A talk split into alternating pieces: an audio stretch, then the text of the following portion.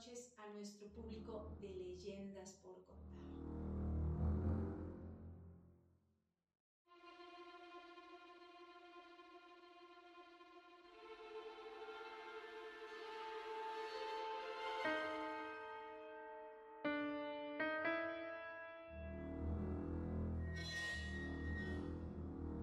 Muy buenas noches a nuestro público de leyendas por contar. Más tendremos un programa especial porque después de todos los comentarios que hemos recibido en nuestras redes sociales, hablando sobre precisamente esta nueva faceta que tenemos aquí en esta tercera temporada, que lo hemos dicho una y otra vez, llegó para quedarse. En esta ocasión hablaremos nuevamente de esos personajes, de esos asesinos seriales. Pero no vamos a hablar de cualquiera porque en esta, en esta emisión hablaremos de tres personajes por demás inusuales, un tanto reprimidos y, ¿por qué no?, con falta de atención porque eso es lo que han señalado los expertos.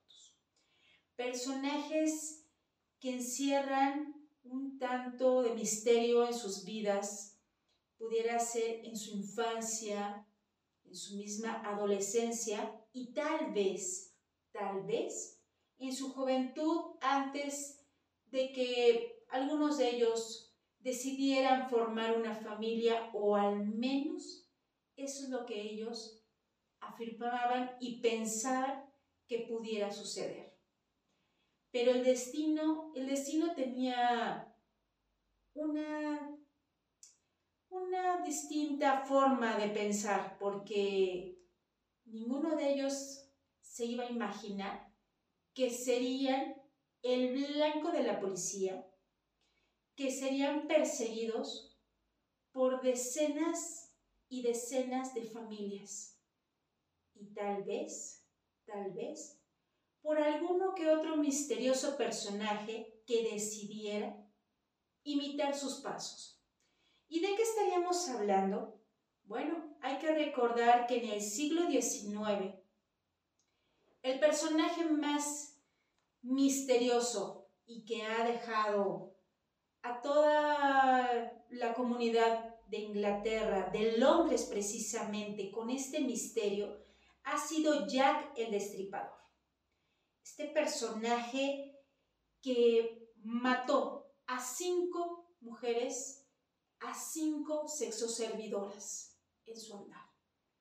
Esto entre 1886 y 88, según los datos policíacos, pero pudiéramos hablar que su primera víctima debió de ser entre 1880 y 1885. Pero en realidad no hay un registro oficial.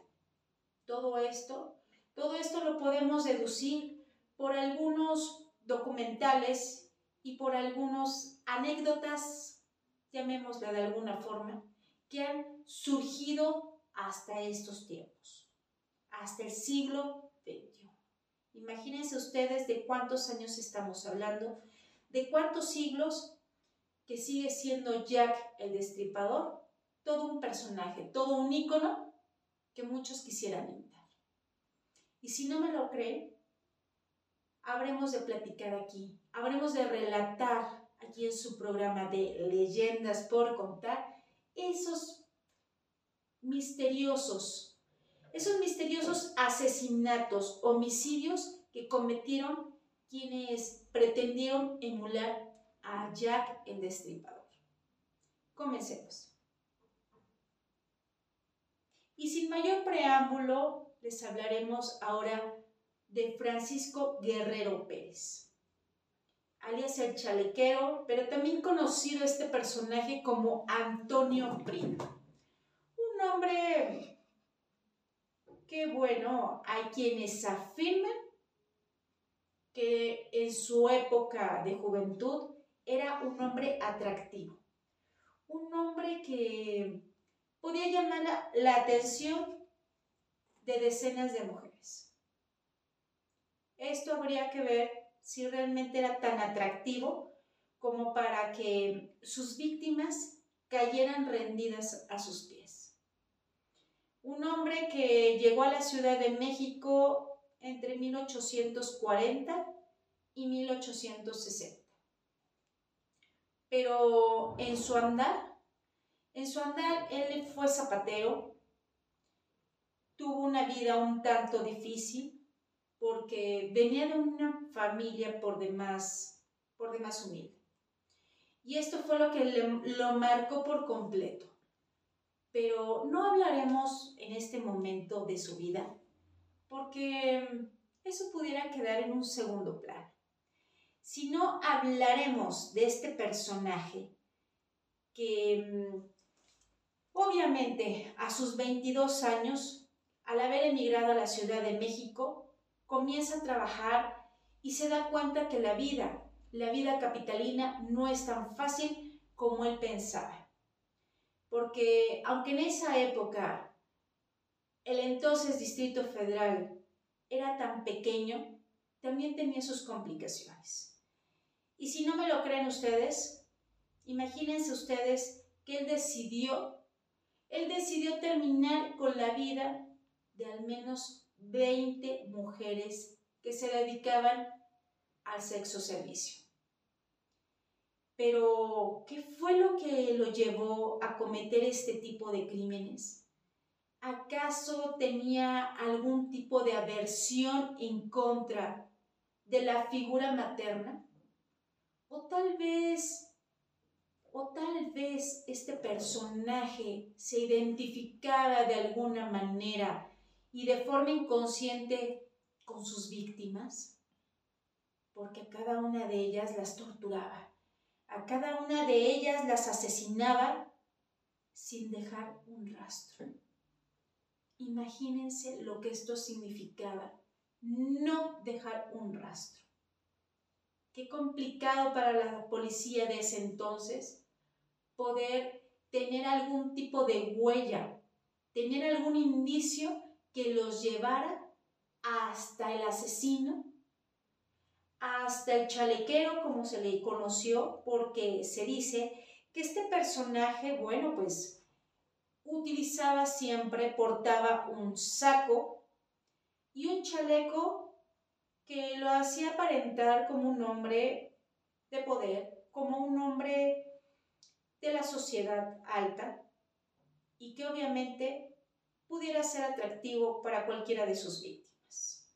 Pero imagínense ustedes si yo les digo que en ese entonces los titulares hablaban del chalequero. Pero, ¿qué es lo que decían estos titulares? El chalequero derrama lágrimas. El chalequero revela tremendas confesiones de sus víctimas.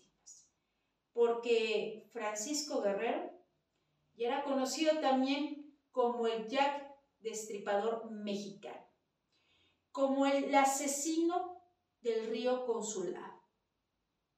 Porque todo esto sucedió, señores, en esta parte del norte de la Ciudad de México, donde sus víctimas se posaban hasta altas horas de la madrugada para ver cuántos, cuántos clientes podían llevar, llevarse a un pequeño hotel y ahí les pagaran por sus servicios porque todas estas mujeres obviamente también formaban parte de la clase más pobre, de la clase más marginal del Distrito Federal.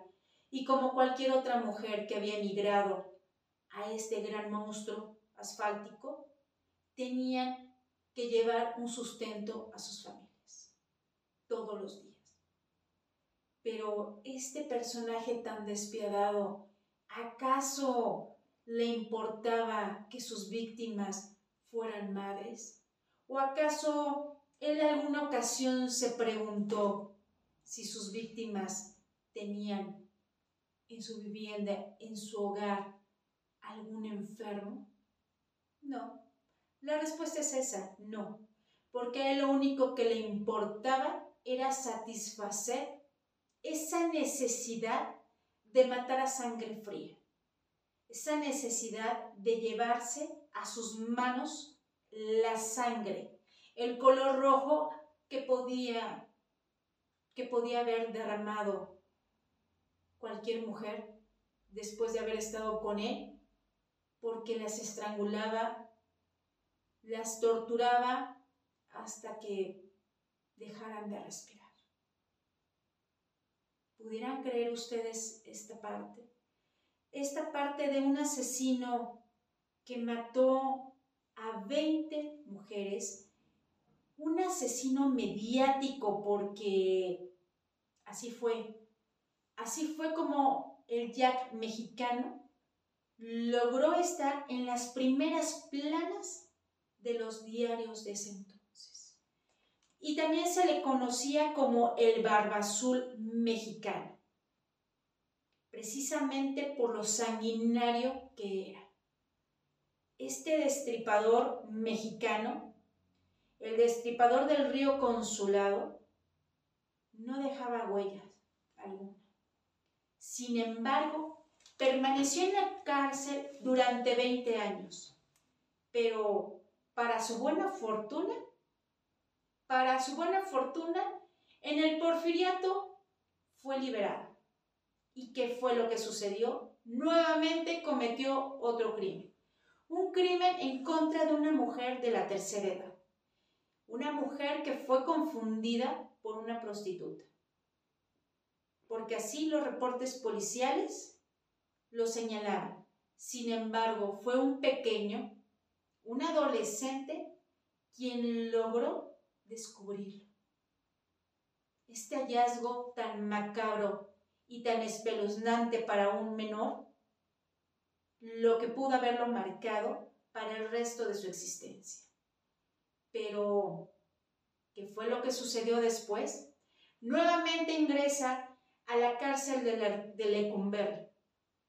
Pero ahí, ahí permaneció tan solo unos cuantos años y falleció. Hay quienes afirman que falleció por alguna enfermedad, otros que pudo haber sido alguna pelea entre los reos, por algún golpe que pudo haber recibido en su cráneo.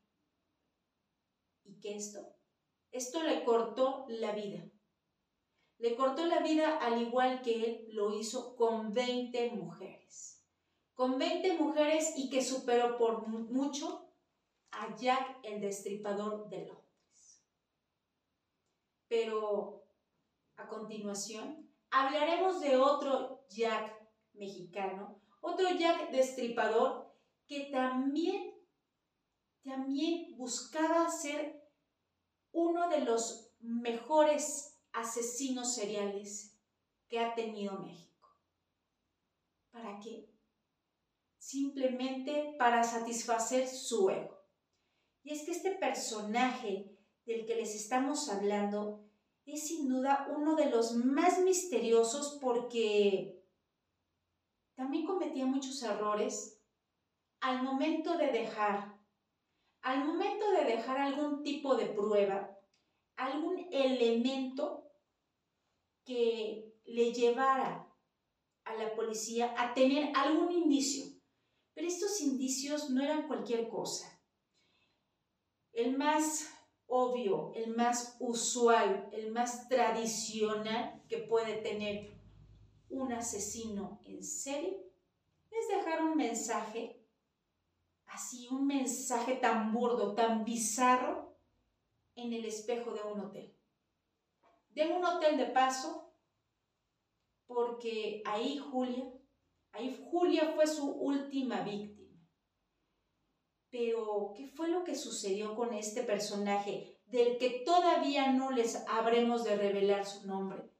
Porque queremos que ustedes, público de leyendas por contar, se imaginen el rostro de este personaje del que les estamos hablando de un padre de familia que presuntamente, presuntamente alguna ocasión, alguna ocasión intentó ser boxeador. ¿Y qué pasó con él? Simplemente se volvió un boxeador frustrado, porque su profesión no era esa, sino convertirse en uno de los homicidas más buscados. Más buscados de esa época porque después de Antonio Prida debía de dejar alguna huella, alguna huella que marcara al resto de los asesinos seriales que posteriormente comenzaron a surgir o al menos, al menos ya figuraban ante los medios de comunicación, ante la prensa ávida de esa nota roja que se busca donde la sangre corre por todos lados. Porque la sangre debe de correr en las cañerías, en el drenaje, en las paredes, pero la sangre es el principal ingrediente para cualquier periodista de la nota roja. Porque si no hay sangre, entonces esa nota ya no sirve. Sobre todo en esa época de la que les estamos hablando. Imagínense ustedes lo que sucedió con este personaje. Un personaje por demás misterioso, pero con bastante rencor, con un rencor que no sabemos exactamente si provenía nuevamente del matriarcado o qué fue lo que lo motivó a llegar hasta este punto. Hasta este punto que mató a 22 prostitutas. A 22 mujeres que por el simple hecho de salir a las calles todas las noches, no importaba si la noche fuera helada, oscura y un tanto macabra, ellas salían. Pero su error mayor que tuvieron ellas fue habérselo encontrado haber sido seducidas por un personaje que solamente buscaba, lo único que él buscaba era ser conocido como un criminal. ¿Saben de quién estamos hablando? De Mario Alcalá Canchola el llamado o autodenominado, autonombrado Jack el Destripador Mexicano.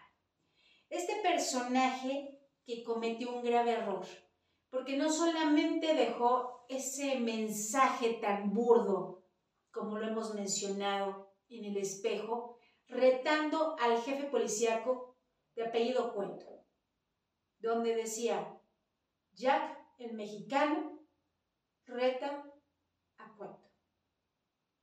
esto lo hizo con la ayuda del labial de Julia, su última víctima. Esta mujer que luchó hasta el último momento, hasta el último momento de su vida, por defenderse de este personaje. Porque este personaje había contratado sus servicios sexuales. Sin embargo, él ya tenía más que planeado matarla. Matar la sangre fría y obviamente no pagar. Porque para él dejarle unas monedas habría significado otro tipo de situación. Pero, ¿cuál fue su mayor error haber cometido para que los policías lo detuvieran? Bueno, fue muy simple él decidió comentarle a todos sus amigos y conocidos el modus operandi de cada uno de estos asesinatos. De estos asesinatos a sangre fría, de estos asesinatos que él mismo relataba la manera de cómo les cortaba la vida cada uno de los segundos, cuando las mujeres dejaban de respirar, cuando las mujeres suplicaban porque las dejara libres. Este personaje que tenía una esposa con la que llegaba todos los días, pero sin imaginar, sin imaginar que algún día, algún día sería atrapado, porque su mayor sueño de este hombre era ser reconocido y recordado como el Jack el Destripador y desbancar entonces al también llamado Antonio Prida o Francisco Guerrero.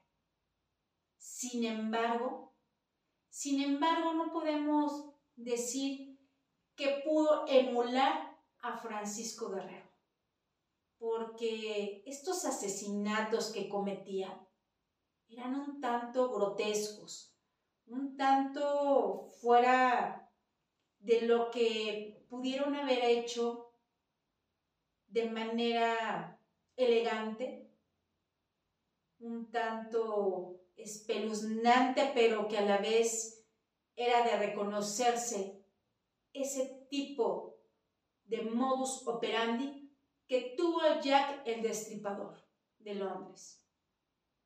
O también el propio Francisco Guerrero, ese zapatero que llegó a la Ciudad de México en busca, en busca de oportunidades sin saber lo que sería. Pero Macario, ¿Macario acaso quiso imitar a este famoso personaje que interpretó Ignacio López Tarso en su película El poeta Mimi?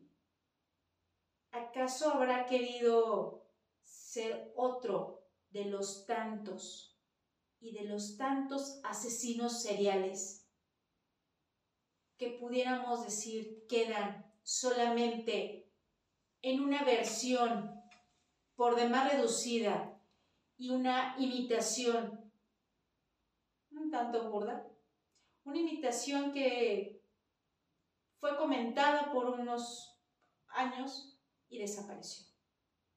No así aquellos personajes que han dejado una huella por la hazaña hacia sus víctimas, por la forma tan precisa de quitarles la vida. Pero ahora, ahora nos iremos con un personaje un tanto más reciente. Un personaje que si yo les digo que este hombre es un tanto bien parecido, ¿por qué no? Un hombre que llama la atención tanto de mujeres como de los propios hombres. Si yo les hablo del sádico, ¿ustedes podrán relacionarlo? ¿Ustedes podrán recordar al asesino del arco iris? Ese asesino homofóbico, porque tenía un tanto de aberración contra las personas que simplemente le llamaban la atención, o más bien él era el punto. Aquí, la manzana de la discordia para cualquiera en estos antros que se sitúan en la zona rosa de la capital mexicana. Que en estos lugares los hombres buscan a otros hombres bien parecidos y que esa era su forma de atraparlos. Pero este hombre, ¿qué es lo que hacía? Este hombre los asesinaba de una manera por demás despiadada. Los ahorcaba, los asfixiaba, pero también les colocaba una bolsa de plástico hasta que dejara de respirar, hasta dejar de escuchar ese jadeo que una víctima tiene hasta ese último instante. Cuando se lleva las manos a su cara y busca la forma una y otra vez de arrancarse esa bolsa de plástico.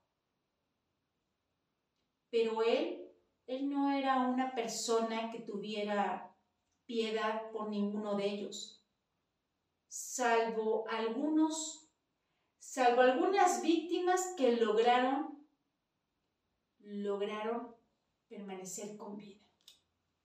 Pero ¿Qué tanto habrían querido seguir vivos? ¿Acaso ellos esperaban en dado momento que terminaran con su existencia? Porque las secuelas que les dejó estos secuestros, estos plagios que cometía este ex militar, del que todavía no les diremos su nombre, porque nosotros queremos que ustedes, que ustedes me digan de qué estaríamos hablando, de quién estaríamos hablando. De este personaje por demás misterioso, de este personaje que no tenía piedad, porque ante la prensa ante la prensa comentaba la forma y relataba, relataba y hacía un tipo de crestomatía, diciendo cómo había asesinado a cada uno de estos jóvenes. Porque eso sí, entre sus víctimas tenían que ser personas con una posición económica que a él le favoreciera. Porque mantenerlos cautivos durante cuatro a siete días no sería de gratis, sino que él habría de solicitar un rescate por cada una de sus víctimas. Imagínense ustedes de lo que estamos hablando. Tantas horas, tantos días cautivos, tal vez sometidos a torturas inimaginables. Pero que en ese momento, en ese momento Raúl Marroquín, Raúl Marroquín pedía, exigía a los familiares grandes cantidades de dinero. Imagínense ustedes que estamos hablando ya en 2005 y tan solo por estos seis, siete hombres que les cortó la vida, logró tener un botín de 120 mil pesos en promedio. Porque eso es lo que él afirma haber obtenido por estos secuestros, por estos plagios, por haber privado de la libertad a estos pobres hombres, a estos jóvenes, en su mayoría estudiantes, que habían salido a divertirse sin saber que no regresarían más a sus casas. Sin saber que a pesar de las súplicas, ellos, ellos ya no estarían entre nosotros. Porque su grave error fue haber posado esa mirada en Raúl Marroquín, en ese joven apuesto pero con trastornos mentales serios. Quien ha negado una y otra ocasión haber sido víctima de algún abuso sexual, tanto en su niñez, adolescencia como en su juventud. Pero que al inicio de su carrera criminal, él hacía una serie de pequeños robos a quien se dejara y esto, obviamente, pues no le iba a atribuir como él esperaba.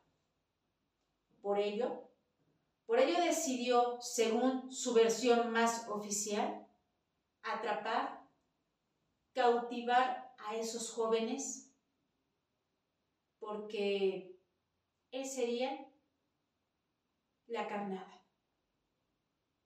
sin saber que en algún momento sería atrapado por las autoridades. Qué triste historia, pero una historia que encierra muchas verdades donde los jóvenes ahora deben de aprender a cuidarse y saber, saber en quién se fijan y con quién están juntos. Porque no sabemos cuántos asesinos seriales hay en México. Tampoco sabemos cuántos asesinos en serie nuevamente serán la nota roja en muchas planas. Ahora en redes sociales, también este tipo de información puede propagarse en un abrir y cerrar de ojos. Pero después de estos relatos tan sangrientos que hemos tenido, habremos de tener otro más. Porque recuerden que en esta nueva dinámica que tenemos, les hemos solicitado, te he solicitado, que me envíes esas leyendas, esos relatos, esas historias que pueden ser verdad, pueden ser ficción o, ¿por qué no? La mitad real y la mitad fantasía. O tal vez no. Tal vez esa fantasía se reduzca en un porcentaje muy pequeño. Bueno, ahora te habré de relatar uno que te pondrá a pensar, a reflexionar qué tan feliz puedes ser después de cometer tal vez un asesinato o de haber sido testigo de uno de ellos. Tres. Y recuerden siempre utilizar el hashtag leyendas por contar, porque ahora hemos implementado esta dinámica, como ya lo mencionamos, pero de una forma más ágil, más divertida para ustedes y también para nosotros. Y tan es así que ustedes pueden enviar sus relatos, ya sea por correo electrónico, dejándome algún mensaje en nuestras redes sociales de Instagram. Les recordamos que nos pueden encontrar como arroba leyendas por contar o también nos pueden encontrar como Paloma Sandra Pérez de Noticias. Y ahí en su mensaje directo, díganme, si ustedes desean dejarme un relato vía red social o bien así como nos lo hicieron llegar en esta ocasión, en una carta. Porque esta señorita de apellido Dean nos ha hecho llegar una historia un tanto terrorífica, pero que también encierra una gran verdad. Y se titula, Tom ahora es feliz.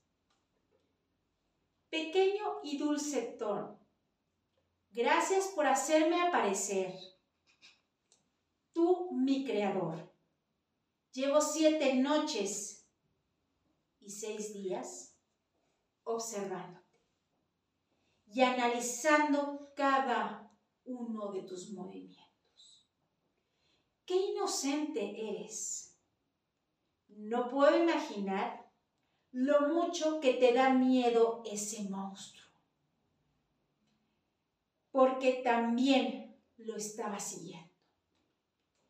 Y no se parece a ninguno de tus dibujos porque aún, aún es peor que eso. Tiene un disfraz que lo hace ver igual que tú, inofensivo, aunque tú y yo sabemos que no es así. Ya quiero que llegue ese momento en el que me dejes, en el que me dejes devorar sus tripas que me dejes sacarle los ojos uno por uno. De una forma lenta y satisfactoria. Que me dejes ahorcarlo hasta que se empiece a poner morado. Por la falta de oxigenación y solamente, solamente soltarlo para ver cómo lucha para llevar aire nuevamente a sus inútiles pulmones. Y aún así no sería suficiente, porque nunca lo será, porque Él, Él se merece sufrir, más todavía. Se merece todo tipo de tortura, por más dolorosa que sea. Sí, necesita conocer lo que realmente es el dolor. Pobre monstruo piensa que aún no ha podido ser descubierto. Qué iluso. Me encantaría poder ver su expresión. Oh, espera, claro que la veré. Tranquilo, Tom. Ya no volverá a atormentarte. Ya no volverá a atormentar ese monstruo. Tranquilo, le susurré mientras acariciaba su cabello con mis garras llenas de sangre y restos y restos de carne. Ese mismo día la policía llegó. Los idiotas e inútiles de los vecinos hablaron para reportar una posible escena, posible escena de violencia intrafamiliar. Imbéciles. Ahora sí venían a reportar, ¿no? Pero, ¿qué me dicen de todos de todos esos días en los que Tom salía a pedir ayuda y ustedes no lo ayudaron. Nunca lo ayudaron. ¿Qué hubo de diferente en esta ocasión? ¿Qué hubo de diferente esta vez? Que por primera vez, por primera vez, escucharon gritar al monstruo, o tal vez que por primera vez Tom no era el que gritaba por ayuda. Tom lo disfrutó por primera ocasión. Por primera vez disfrutó el dolor, pero no era suyo.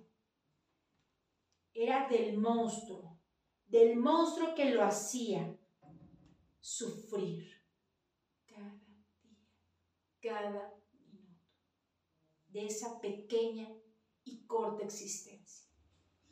Durante cada segundo y cada hora, Tom no está enojado ni está triste, sino Tom está feliz y está feliz ¿Qué les puede dejar un relato tan lleno de contradicciones? Un relato que nos deja un final, como otros más, abierto.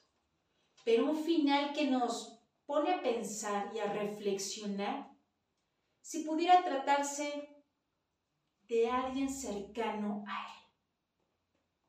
O tal vez de alguna persona que siempre lo atormentaba y que no precisamente vivía con él.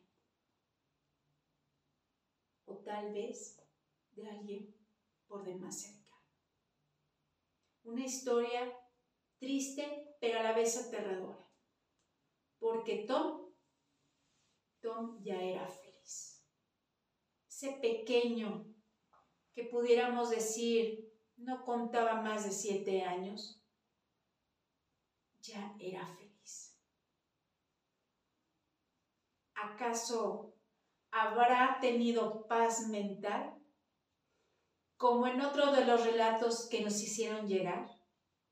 ¿Acaso este pequeño tenía otro tipo de sueños en los que asimilaba algún monstruo que salía de ese armario, de ese closet tan oscuro, sin vida? ¿Acaso era alguien que era tan malo, tan perverso, tan maléfico, tan malévolo, que no tenía piedad hacia un pequeño? Pero que alguien, que alguien que no podemos decir que era un monstruo, lo ayudó a terminar con ese suplicio, con un suplicio, con una vida atormentada que no sabemos por cuánto tiempo había sufrido, si ese dolor lo había acompañado durante esos siete años de su pequeña y corta existencia. Pero que ahora, ahora Tom ya era feliz. Recuerden siempre utilizar el hashtag leyendas por contar. Nos interesa conocer todos esos relatos, esas historias macabras, enigmáticas que puedas tener. Porque tal vez por miedo, por temor a ser señalado, no quieras hacerlo.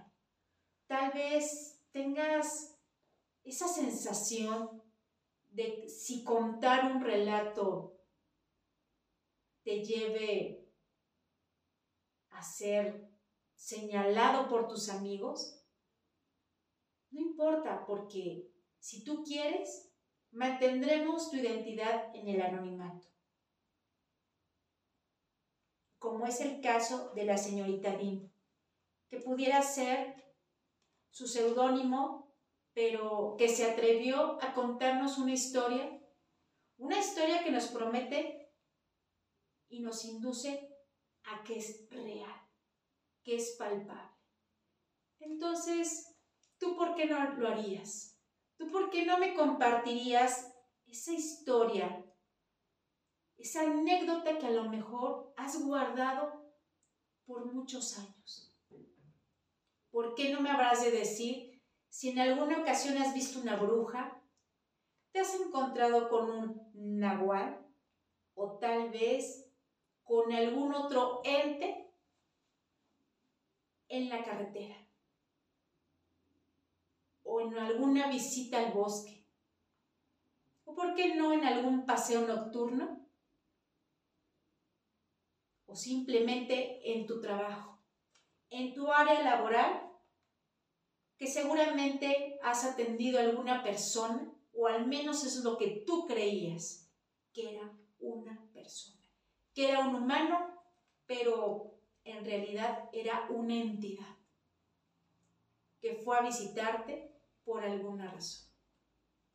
Así es que yo habré de esperar todos tus relatos para que tú y yo los disfrutemos y podamos tener una serie de finales como estas historias, como estas historias tan misteriosas. Recuerda, tu servidora, Paloma Pérez, te espera en el próximo capítulo de Leyendas por Contar. Hasta la próxima.